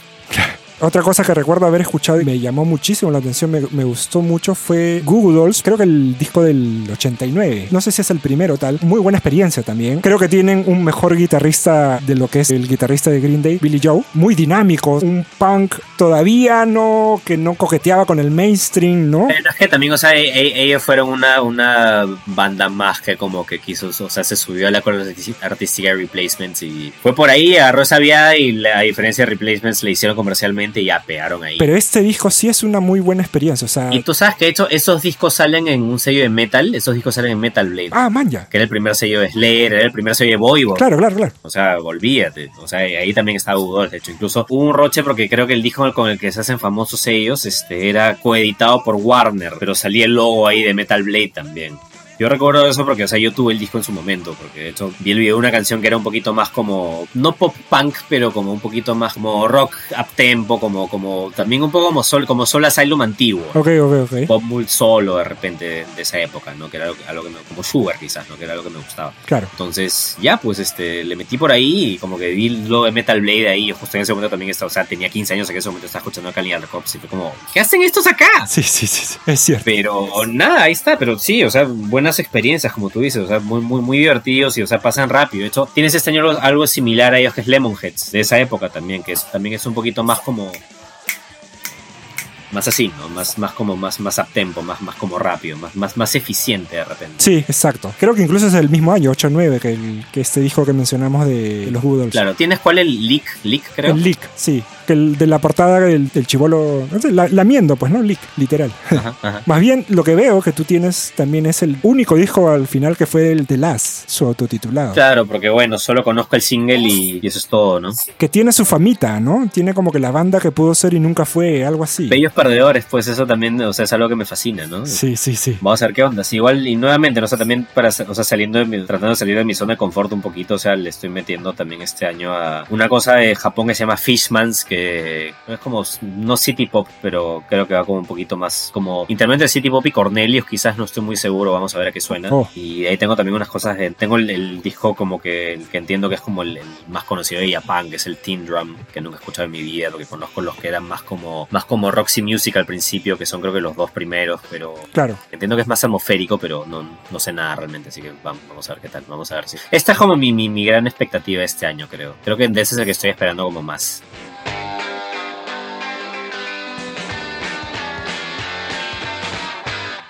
Por mi parte, tengo mi, mi rock post 2000 pero también me he retrocedido hasta casi hasta el 6-9 con un disco de Neil Diamond, Touching You, Touching Me. Oye, verdad, te iba a preguntar por eso, ¿cómo así Neil Diamond? Yo creo que jamás se me hubiera ocurrido escuchar Neil Diamond voluntariamente, ¿sabes? El gran culpable es esta serie de Netflix, eh, Misa de Medianoche. ¿Ah, en serio? Hay una escena en donde suena esta canción y dije, wow. A mí me fascinó la, la serie. Se supone que es buena, ¿no? Sí, Es de terror, es todo lo que sea. sí, es de terror. Es del pata que hace Doctor Sueño. La secuela de Shining, sí. Mike Flanagan. Flanagan, que es fan, no sé si confeso, pero, o sea, respira Stephen King, ¿no? Visualmente me refiero, ¿no? Y esta serie, o sea, trata de este cura que llega a este pueblito que en realidad es en una isla apartada de todo y la transforma y es, es fascinante. Cada humilía del padre es, no, es una locura. Muchos dicen que en realidad el gran lastre es precisamente eso, ¿no? Que es muy hablar, mucho diálogo, tal cual, tal cual. Pero creo que en realidad a él le gusta explayarse porque tiene algo que decir sobre eso, ¿no? Y es, habla sobre la existencia del hombre, sobre la importancia de la comunidad y de, de- de la familia. No, es una locura. Y hay una parte que yo entiendo es significativa, ¿no? Donde suena esta canción. Y dije, bueno, será motivo. Y listo, va- vamos a ver qué onda. Tengo expectativas porque, bueno, por referencias familiares, Neil Diamond estuvo en el soundtrack de mi vida de chivolo, pues, ¿no? En algún, algunos discos o algunas canciones sonaban por ahí, ¿no? Y otro disco también es el de Hala Notes, que se llama así, Hala Notes, del 75. Hay una balada muy conocida ahí que se llama Marta, pero bueno, es este Hala Notes en esa onda de balada tranqui, ¿no? Todavía no, eran este fenómeno pop que en el que se convirtieron en, en to- 10 años después. Claro, ¿cómo se llama el hit de Man, Man Eater, creo? Man Eater, exacto. Uno de los tantos, porque en realidad tuvieron un montón. Claro, nuevamente, no como Fleetwood Mac, de- debo conocer unas 10 canciones, pero solo identifico como Holland Notes este Man Eater, más no sé. Seguramente, seguramente. Así que dije, "Ah, vamos a ver qué onda con esto, ¿no? She's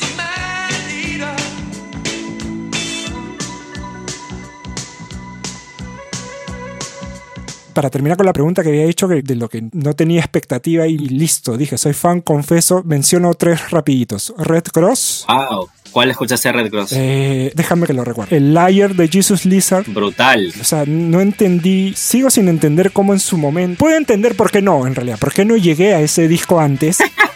Y era porque en realidad debe haber sido, o sea, para las radios, para los rankings, para la industria, para el mercado, no sé, es como, wow, wow, wow, too much. Claro. Vamos primero con lo que le gusta a la gente y luego lleguemos acá, ¿no? Claro, es que también, o sea, ellos igual están en un sello independiente, pues. Claro, claro, claro. Ellos dan el salto a a una mayor, creo que ya en el 96, cuando ya como que, o sea, el alternativo ya está. O sea, eso ya era como básicamente un sálvese quien pueda en ese momento. Agarra ahora o no agarras nunca. Ahí es que ellos en una mayor y como que ya sus discos ahí no, en esa época no son tan buenos, pero ese disco es una salvajada. De hecho, recuerdo haber leído una vez una descripción de ese disco que decían que tipo el primer segundo es como que lo más cercano a, a una eyaculación precoz que ha como que encontrado la música, porque el disco empieza como tipo de frente, pero puntualmente la, o sea, la banda empieza tipo a, mil por hora en una sincopada rítmica pendeja, pero puntualmente esto de eyaculación precoz por el lado de que el cantante, o sea, con el primer golpe el cantante solamente hace ah en un ratito, es como un microsegundo de expresión vocal. Ah, eyaculación precoz. Totalmente.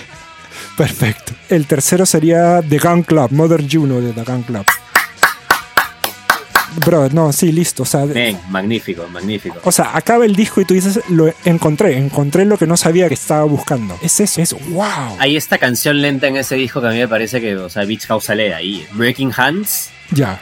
Hands me suena idéntico a Beach House. O sea, claramente no la voz, ¿no? Pero como que la, la capa la capa de guitarra, como la forma en la... O sea, el Gangster ni siquiera es que tenga mucho teclado, pero como ese disco lo chambea Robin Guthrie, ahí como que ya pues se lo mete como un poquito de su pincel ahí. En esa canción es donde está más presente y es, es muy pendejo. Es muy pendejo ese disco. La manera como canta también, que parece que se deshace en cada canción y tú dices, ok, ya, ok, ya, ya. No puedes deshacerte más y en la siguiente más todavía. Se desarma, que parece que no tiene de dónde sostenerse, pero igual lo da todo, ¿no? Es, es brutal, es brutal. Ese era el cantante, o sea, este band de Jeffrey Lee Pierce era un tío que simplemente vivía muy intensamente y lo daba todo. O sea, de hecho, luego creo que se murió, no sé si ya tenía 40 años, pero su cuerpo no vivió más esencialmente. Y el buen cantaba así, o sea, tú, tú escuchas esa voz y no puedes pensar que venga alguien que está como que en un buen lugar en la vida, para nada, para nada, para nada. Eso. Eso, sí, es conmovedor, pero igual te obliga a mirarte también por dentro. Y dices, ¿estaré así? es que es cierto, me encantan esos discos que, que te preocupan. Claro. Que dices, wow, aguanta. Claro. ¿Por qué estoy sintiendo esto? No sabía que me estaba sintiendo así. Claro, ¿qué cosa está destapando en mí esto? Sí, sí, sí, tal cual, ¿no? Ah, y el disco de Red Cross es el Neurótica. Ah, uff, claro, ese disco es lindo, claro, ganchazos. Esos tres discos que mencionan son como de mis favoritos de la vida, man, joyazas. O sea, para mí creo que, o sea, de lo- las mejores cosas que he descubierto a raíz de esto, o sea, bueno, este Marvin Gaye, obviamente, como te digo, ¿no? El canon, etcétera. De ahí, tipo, el disco de Elis Regina con Antonio Carlos Jobim, que se llama Elis y Tom, que es lindo, este, lindo, lindo, lindo, no, no tiene ni un... Todo está bien con ese disco, man. Todo está bien. Otro de Pharaoh Sanders también, que se llama Wisdom Through Music, que es como mágico el disco también. Es increíble, increíble. Más bien creo que el último año, o sea, en los que tuve en el último año, como que no encontré nada que realmente como que me va a decir, ah, ya, este va, a- se va a quedar conmigo para siempre. O sea, muy buenos discos, de hecho, pero Claro, claro. de repente estaba un poco más como hastiado en ese momento. De repente estaba harto de la pandemia, quizás, ¿no? Porque también como en el febrero pasado no se encerraron de nuevo, quizás estaba un poquito como más, más escéptico ante todo en general, ¿no?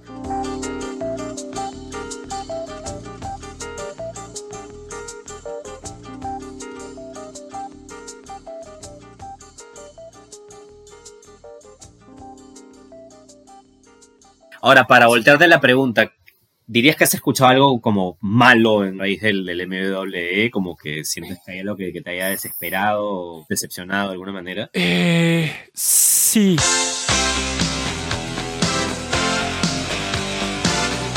Uno de los discos que me trajo problemas cuando lo comenté fue el de Hugh Lewis, ¡Wow! Sports, creo, ¿El que le gusta American Psycho? creo que ese. O sea, yo lo siento un disco muy de su momento, que no tiene nada de malo. O sea, ¿por qué fue un hit ese grupo? Porque era la música del momento, de ese momento, graficaba ese momento y está bien, o sea, tiene ese valor. Claro, suena a brillo y cocaína. Tuvo una estela, ¿no? O sea, duró todavía. O sea, sonaba en, no sé, Hugh Lewis hacía la música o hizo la música para volver al futuro y todo eso. Entonces se mantuvo durante esa década. Luego viene esta, entre comillas, reivindicación que extraña que le hacen, ¿no? En, en American Psycho y tal. Y uno dice, wow, ¿es, ¿cuándo va a acabar esto? Pero sientes que no perteneces a eso. Nuevamente, supongo que hay algo de prejuicio ahí de decir, no, esto no es para mí. Entonces, por ende es malo. O sea, no le encontré musicalmente más sustancia que eso. Claro, simplemente como ya, esto no, esto no es para mí, punto. Pero no es que no tenga valor, simplemente no, no me dice nada a mí, claro. no sé si malos, pero decepciones me llevé con un disco de Willie Nelson de mediados de los 90, en donde pensé que iba a haber algo, algo más. O sea, entiendo la reverencia que hay por, por su figura, por su influencia, ¿no? Pero más allá del folk que él hace con su guitarra rota y tal, no, nunca sentí que despegara, que, que había vuelo, ¿no? De repente estabas esperando que sea un poquito como el, como, o sea, más o menos como en esa época que Johnny Cash tiene su resurgimiento artístico y esto quizás pensaste, ah,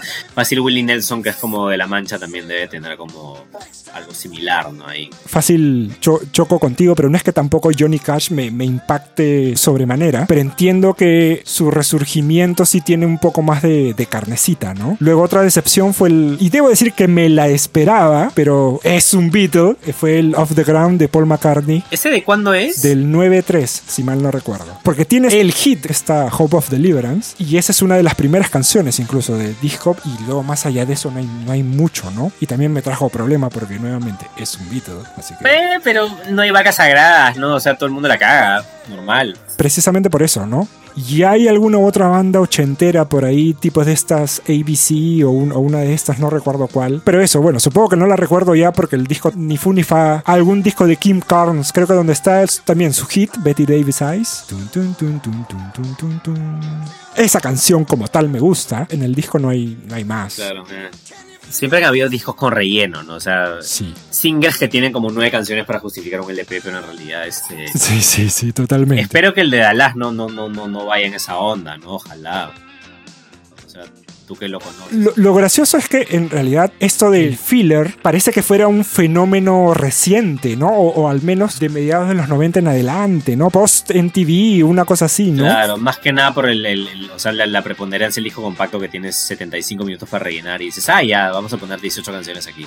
Claro, pero habían LPs de 10 canciones en donde estaba el, el single, ¿no? O sea, te comprabas el 45 y listo, ya está. Cosa que todo el mundo hacía, además dicho sea de paso, ¿no? Es medio, es medio raro esa parte de la crítica. Comenté un disco de Susana Vaca, que también... Creo que el problema con, con Susana... Va- Uy. bueno. Quémala, quémala, men. Me la juego, me la juego. Hoy día ganó Perú, así que La vamos. juegas a la mierda. Creo que el problema con Susana, al menos en, este disco, déjame que lo busque porque quiero, quiero ser. Sí, o sea, quiero decir qué disco es, ¿no? Para que al menos la gente vaya y diga, no, no te juego, no. Minucioso al respecto. Su disco autotitulado el 97. Ya estaba con Luaca Bob, obviamente, ahí. Claro, claro, claro. La música criolla, o, no, ni siquiera es música criolla, pero bueno, lo afroperuano, destilado no, no es, pues, ¿no? Dicho sea de paso, personalmente no me parece que tenga una tan buena voz. Creo que no tiene algunos matices que sí debería, o que sí deberían, que uno pretende exigirle a ese tipo de ejecución musical. Le falta sabor, y no sé si es que así de destilado y suavecito, no, no sé, no me Claro, cuaja. está como, digamos, a un paso de ser editada por el sello Putumayo, ¿no? entiendo que pensado para afuera, si estás en un sello extranjero y tal, es porque saben que tu mercado está ahí y, y en esencia eso es lo que otra gente de- puede recoger y puede tener idea de lo, que es, de lo que es este tipo de música. Pero a mí no me agradó tanto. Por lo demás, o sea, no dudo de la calidad de músicos ni de ella como, como música. No, imposible, imposible, ¿no? Por algo está donde está, por algo ha hecho lo que ha hecho, por algo ha llegado a lo que ha llegado. Pero este disco en, partici- en particular, creo que el pecado que tiene este disco es que no me tocó ni un- una fibra sensible como para ah, entrarle ahí, ¿no? ¿Cuál podría ser peor? Pues no, o sea, si simplemente no te generó nada el disco, uy, es como tibio. Es un poco eso, ¿no? Prefiero odiarlo a que sea a que me parezca tibio finalmente, ¿no? Por lo menos, por lo menos algo queda, pues, ¿no? Eso no quita que siga siendo fan irredento de David Byrne y tal, porque, porque sí. Cosas distintas, ¿no? O sea, no, no, o sea, no vas a jugar su trabajo solamente porque edulcoró a Susana Vaca de alguna manera. Es eso, edulcoró. Sí. Es una decisión de marketing y como tal, pues bueno, no es otro mercado. Yo no lo entiendo. Vamos a ver. Ahora sí, buen viento, es todo bien.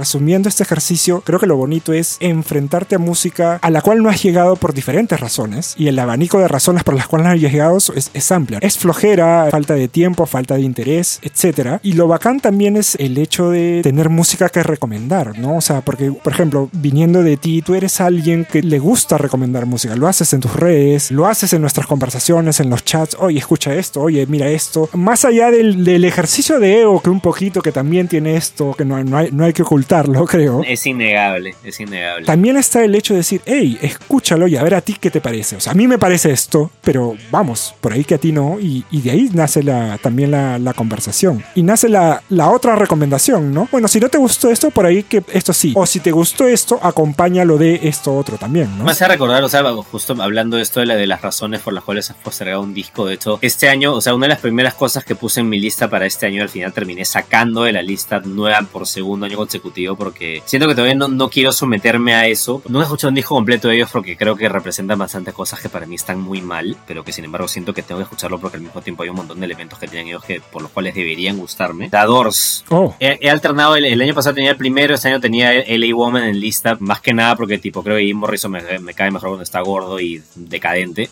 Al final los terminé sacando porque nuevamente, o sea, creo que no estoy listo para romper mi, romper o confirmar mi, mi prejuicio, creo que puedo quedarme ahí todavía. man. estiro la pregunta. Sacando a Doors, ¿hay otro grupo de cualquier época, de cualquier época, de cualquier género, que hayas escuchado alguna o algunas canciones, pero todavía no le hayas escuchado ni un solo disco de los que tienen? Ah, o sea, ¿me preguntas por una época en específico o ahorita? O No. grupo actual, de cuando sea. Sí, en general. O sea, ni siquiera tienen que ser el, oye, ¿por qué no has escuchado este grupo? Sino, o quizás sí, ¿no? O, quizás sea el grupo que se supone, sobre todo alguien de, de tu condición, que te diga, oye, pero tú deberías haber escuchado estos discos. Pues ya ni siquiera es escucharle un disco, sino todos, ¿no?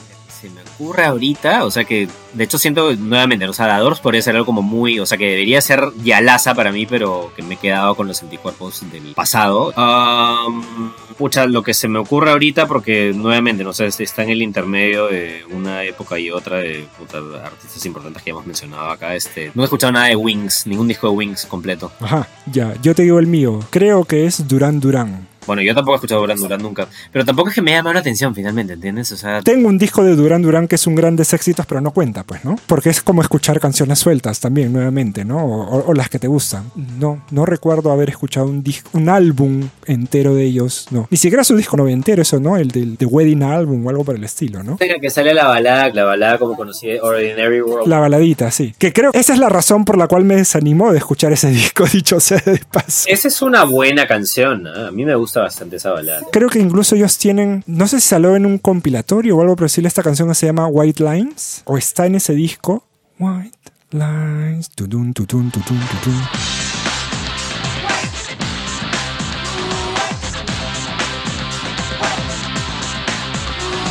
O sea, creo que recuerdo también que tenían un disco de covers ellos que era como medio desastroso, o de esa época más o menos. Entonces debe ser ahí donde sale esta canción, White Lines. No, no será el. No, puta, o sea, me parecería demasiado palomilla que sea la White Lines de, de Grandmaster Flash, alucina. Sí, sí, es claro, esta, exacto. Oh, si era, concha su madre. ¿Es esto apropiación cultural? No sé si lo invitan o samplean, pero es Wow. Exacto. Fuerte. Qué fuerte. Es más, para que veas cómo funciona esta, ese fue mi primer acercamiento a Grandmaster Flash. No lo había escuchado antes. Y dije, a ver, vamos a ver de qué se trata este wow, ¿no? Pero eso es lo chévere. No hay una manera en la que debería funcionar tampoco. O sea, llegas cuando tienes que llegar y se acabó. O sea, yo de hecho también como que No hay una manera de llegar, exacto. no es referente al juego y tampoco, o sea, ya, ya, ya hice la tarea con esto, pero, o sea, yo de hecho recién he escuchado bien los discos de Judas Priest, recién los he escuchado bien a los, no sé, 36, 37, man. O sea, no hace tanto tiempo. O sea, es algo que debería ha- haberme sacado encima de la adolescencia, ¿no? Pero nada, llegué tarde, llegué tarde a Judas.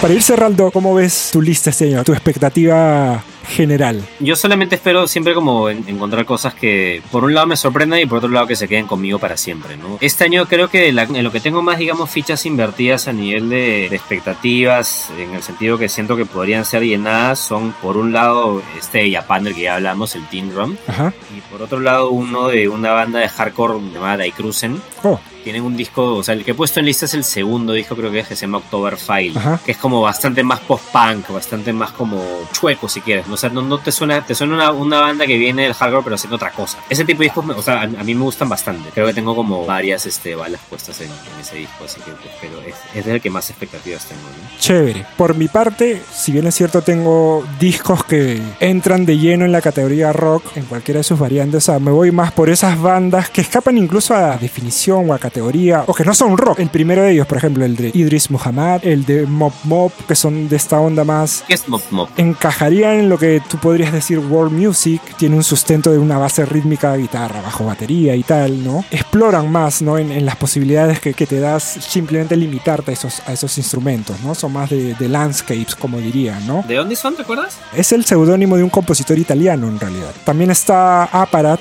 va más en la onda post-rock de ambiente, de crear un espectro sonoro y tal, ¿no? Pensaba que era más, creo que era más este, más como electro aparato. Quiero a ver cómo me sorprende este disco, ¿no? Principalmente. Sabes que también me, o sea, tien- tienes una boda que me encanta, pero que de hecho es, es un single, o sea, es un EP, man, ya es el primero de Buzzcocks. El primero de Vasco, sí. Ven, o sea, son 10 minutos 10 minutos de oro, mano. O sea, si es primera vez que lo vas a escuchar, créeme que te envidio. Ven, ábrete una chela y trata de terminarte la chela antes que se termine el disco, ¿no? Ahí está una guardada, así que quería meterle algo de punk a la. No importa si es, entre comillas, clásico. Sí, creo que le faltaba esa, esa rapidez. Y revisando, llegué a Buzzcocks. Para variar, debo haberlo escuchado en alguna película o alguna, en alguna serie. Dije, ah, qué buena idea, porque tampoco no, he escuchado todo. Y revisando su lista de discos, vi que tenían ese primer disco que ni siquiera sabía que existía. Entonces le metí y luego ya me di cuenta además que era un EP. Y dije, ah, bueno, suficiente, ¿para qué más? Y ya está. Está bien, o sea, hecho, yo, hice eso, me acuerdo con un, no sé si es creo, que- o sea, no recuerdo exactamente qué- en, en qué situación de la discografía del grupo estaba a nivel de cronología, pero el Why de Discharge, que también dura creo que 10, 12 minutos y son 10, 12 canciones, pero es una brutalidad en esos 12 minutos, es increíble. De hecho, igual con, con Buzzcocks, este, o sea, ya este año no lo hagas, ¿no? Pero canónico es recopilatorio, ¿sabes? El single Going Steady, o sea, ahí no hay ni, no hay ni un segundo que esté de más en El single Going Steady. Ni un segundo. Y lo cual es sorprendente siendo tipo, o sea, lados A, lados A y lados B de singles, man. Todas son buenas. Ahí no hay, no hay nada que esté de más.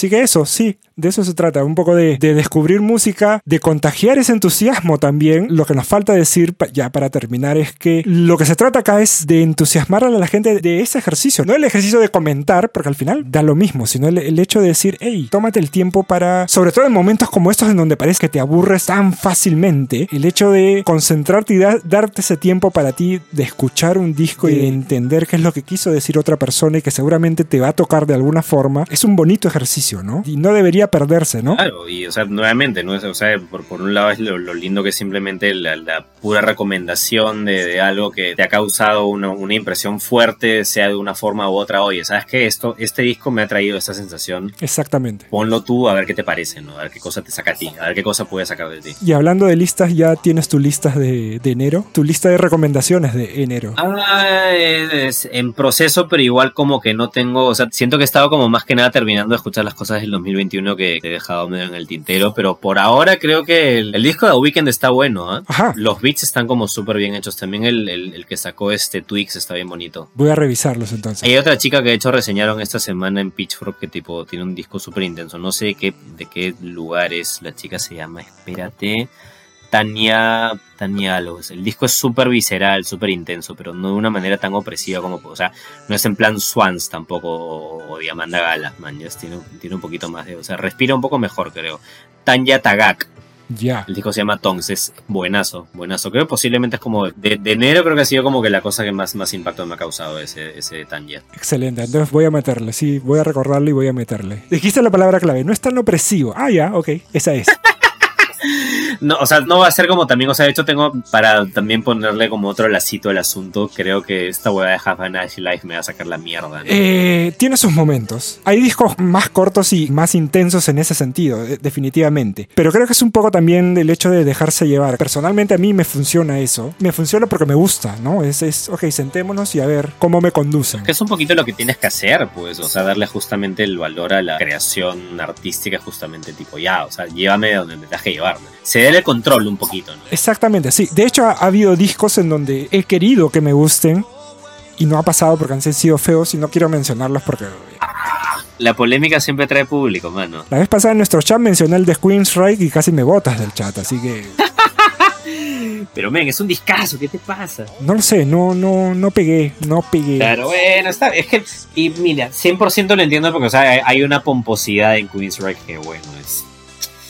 Está ahí, mañana. Entonces, si no la pasas, es totalmente comprensible. Nada, Alfonso, muchas gracias. Ha sido una experiencia súper chévere conversar de música, que es lo que nos gusta hacer. Sí, exactamente. Además, conversar sobre escuchar música. Sí, ha estado, ha estado buenazo. Ha sido fenomenal. Te espero que te diviertas con tu lista. Tú sabes que siempre estoy atento a leer lo que comentas de cada, de cada uno, así que Igualmente, mano, igualmente. además como lo has dicho, tenemos la ventaja de hacerlo hasta de manera audiovisual, así que vamos a ver qué se nos ocurre para, para este mes. Vamos a ver a quién, a quién tiene alguna queja respecto, a quién puede como que conseguir pelearse con alguien por, por una opinión. Exactamente. Exactamente. Nada, un abrazo Alfonso, cuídate y a seguir dándole. Mi mancita, un abrazote. Nos vemos pronto. Bye.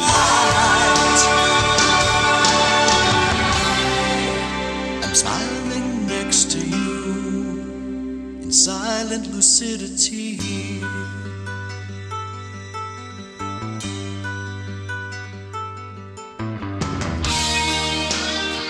Este episodio de Manzarrock ha acabado. Gracias por escucharnos. Gracias Alfonso por participar. Puedes oírlo aporrear tambores en liquidar los celuloide y seguirlo por Twitter para ver sus selecciones musicales para este Music Writing Exercise o MWE de este febrero. No te olvides también revisar mi lista y te invito a hacer la tuya, a descubrir nueva música y a empaparte de todas estas recomendaciones. Nos encontramos el próximo episodio, siempre, siempre, con más música.